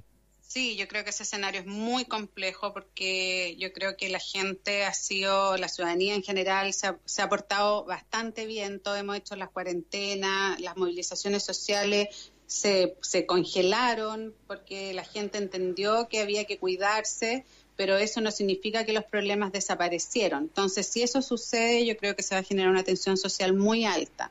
Los senadores ya han anunciado que si se rechaza en la Cámara, ellos van a presentar otro proyecto a través del Senado. Eso es como otra técnica legislativa, pero eso no significa que van a estar los votos. Yo creo que viene En el este momento momento, disculpa que te interrumpa, en este momento se está votando eh, la votación de quórum por retiro de fondo. Así que en cualquier momento te anuncio también, Pamela, eh, sigue nomás con tu idea, por favor. Sí, entonces, bueno, eso es lo que yo creo. Yo creo que vienen el- la, la- la- pandemia hizo que la movilización social quedara entre paréntesis, pero yo creo que los motivos de fondo de la movilización social en Chile continúan, se han profundizado. Este tipo de medidas y de debates muestran eso, porque probablemente pueden existir distintas fórmulas para resolver el problema de hambre, desigualdad, de desempleo que están viviendo los chilenos. Uno puede estar te puede tener argumentos técnicos a favor o en contra de sacar el 10%, de que en realidad lo que había que hacer más bien era aumentar el IFE o tomar otras medidas. Esas medidas no se tomaron, estamos en esta situación y lo que Muy está bien. mostrando esta votación es que hay una gran tensión Perfecto. en la clase política de realmente creo que hay todavía hay un- una distancia en entender la profundidad de la crisis económica y social que vive Chile y los Pamela. parlamentarios, sobre todo los partidos de gobierno, piensan que todavía pueden como eh, seguir un poco manteniendo la, la- la actual situación y yo creo que eso es Pamela, muy disculpa que te tenga que interrumpir nuevamente, pero eh, te quiero te quiero decir que está en la votación del quórum ahora. Eh, vamos a colgarnos con la señal de, de CNN porque están eh, están revisando el voto a voto de los que no están en la sala. Eh, escuchemos, si quieres, Pamela, te quedas al Sí, teléfono claro. Para ver lo que está pasando ahora en la Cámara de Diputados. Señal de CNN. Perdón, señal de la Cámara de Diputados. Resultado de la votación. Por la afirmativa 64 votos, 86 en contra, una abstención. Se ratifica la votación propuesta por la Comisión de Constitución. En votación general, el proyecto de reforma constitucional originado en mociones refundidas que modifica la Carta Fundamental para incorporar como parte del derecho a la seguridad social la facultad de los afiliados a un sistema de capitalización individual de retirar parte de sus fondos previsionales durante la vigencia de un estado de excepción constitucional de catástrofe que requiere para su aprobación el voto favorable de 93 diputadas y diputados. En votación. Muy bien, ahí estamos escuchando. 93 diputados, acaba de decir el presidente de la Cámara, de, el diputado Eso Paulsen. requiere, Vamos a ver claro, es qué requerido. ocurre. En estos momentos están votando, es más lento porque hay muchas, muchos diputados que están en sus casas votando de manera telemática. ¿m? Seguimos con el audio de que llega de la Cámara de Diputados. Están en completo silencio. Ahí ustedes me dicen allá en, en- en los cuarteles centrales, porque también yo me quedo en silencio, entonces no sé cuándo realmente dan el audio, así que ustedes me avisan. ¿ah? Se definiría entonces con los tres quintos de la votación el retiro de fondos porque hay que hacer una modificación importante constitucional. Por eso que no es una votación simple esto y se requería que el oficialismo también eh, la apoyara. Muchos de los diputados, de, sobre todo de Renovación Nacional, habían anunciado algunos que iban a votar a favor junto con la oposición esta votación de retiro de fondos. Pero las presiones, como lo dijo también la diputada, la diputada Pamela Gil en sus cuentas de, de Twitter y de Instagram, habían sido muy importantes. Ministros viajaron especialmente hasta, hasta allá, hasta, hasta la Cámara de Diputados para tratar de que el oficialismo o varios parlamentarios del oficialismo no se cuadraran entonces con el retiro de fondos que requiere, como lo decía recién el, el diputado Paulsen, presidente de la Cámara, de 93 votos para la aprobación de estos retiros de fondos. Hablamos recién con Pamela Figueroa, cientista política académica de la USACH, que para el gobierno esto es una gran prueba también, ¿ah? Eh, y cómo saldría de esto si realmente no se aprueba eh, y que y además de eso veta el gobierno eh, la, la otra ley que nace aquí en el Congreso sobre que, que no corten los, los servicios básicos en pandemia, ¿no? Si el gobierno veta esa ley y además pierden, no se consigue los 93 votos por presiones del gobierno, sus propios parlamentarios, vamos a ver cómo sigue aquí en adelante, ¿no? La, la relación, ¿no? Entre el gobierno y la ciudadanía con dos proyectos muy claves. ¿ah? Esto del retiro de fondos de pensiones, también lo hablamos con Pamela Figueroa recién, cientista política, es eh, muy simbólico, porque por primera vez se, se altera de alguna manera este eje maestro del sistema, del modelo que es sistema, del sistema de AFP, de fondos previsionales, ¿no? La, administración de los fondos previsionales. Hay una gran, gran expectativa. Hay algunos diputados que se han atrevido incluso a tuitear que es eh, récord de sintonía del canal de la Cámara de Diputados por la expectativa que esto, que esto representa en la ciudadanía completa, ¿no? Con lo que está ocurriendo allá en Valparaíso con este, este alto quórum que se requieren para la votación de retiro de fondos de pensiones. 25 en contra, 31 abstenciones. Aprobado. Por haber sido objeto de indicaciones, el proyecto vuelve a la Comisión de Constitución. Muy bien. Eh, me dicen lo que pasó, me hacen un resumen, yo estaba justo hablando cuando nos quedamos sin audio. Eh, aprueba entonces, eh, la Cámara aprueba legislar retiro de fondos de AFP, se habrían conseguido lo- los votos. Eh, mm, está todo esto recién pasando, me quedo sin audio de lo que estoy viendo, así que no sé si me pueden allá en los cuarteles centrales de la radio mandar la votación, 95 votos, ¿ah? Fueron finalmente dos votos más de los que se necesitaban eh, y es aprobado eh, el retiro de fondo de 10%, al menos en la Cámara de Diputados. Esto deberá seguir el trámite, deberá seguir todavía un trámite allá eh, en el Parlamento, pero es una tremenda, tremenda señal. Cortito, Pamela, no sé si estás todavía ahí, no estamos sin tiempo, pero en un minuto, ¿qué te parece eso?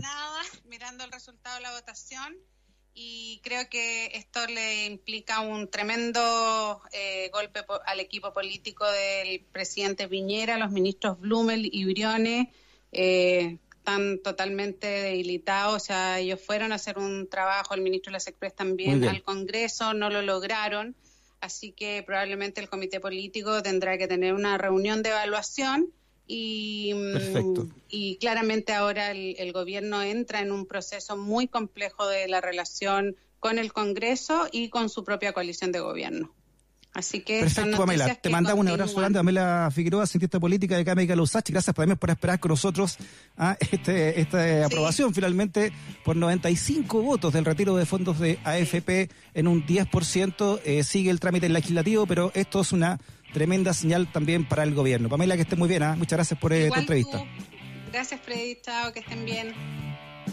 Chao, chao. Son las 8 con un minuto. Nos pasamos porque la noticia mandaba. Así que muchas gracias por la sintonía. Mañana todo lo que, ah, durante toda la transmisión de Radio Usach, desde tempranito, ah, desde Cinta con Nico Pata, estaremos analizando lo que significó esta maratónica, maratónica votación en la Cámara de Diputados que finalmente eh, se aprueba la, la legislar el retiro de fondos de AFP. Algo inédito, inédito en la historia de A de cuatro décadas de este sistema de fondos de pensiones. Nos encontramos mañana a las 6 en Razones Editoriales, si Lennon quiere. Chao. Hasta aquí llega nuestro stock de razones editoriales. Un espacio donde prima la opinión independiente y el debate. Escúchanos de lunes a viernes de 6 a 8 de la tarde en USACH 94.5, la radio que no discrimina Por razones editoriales.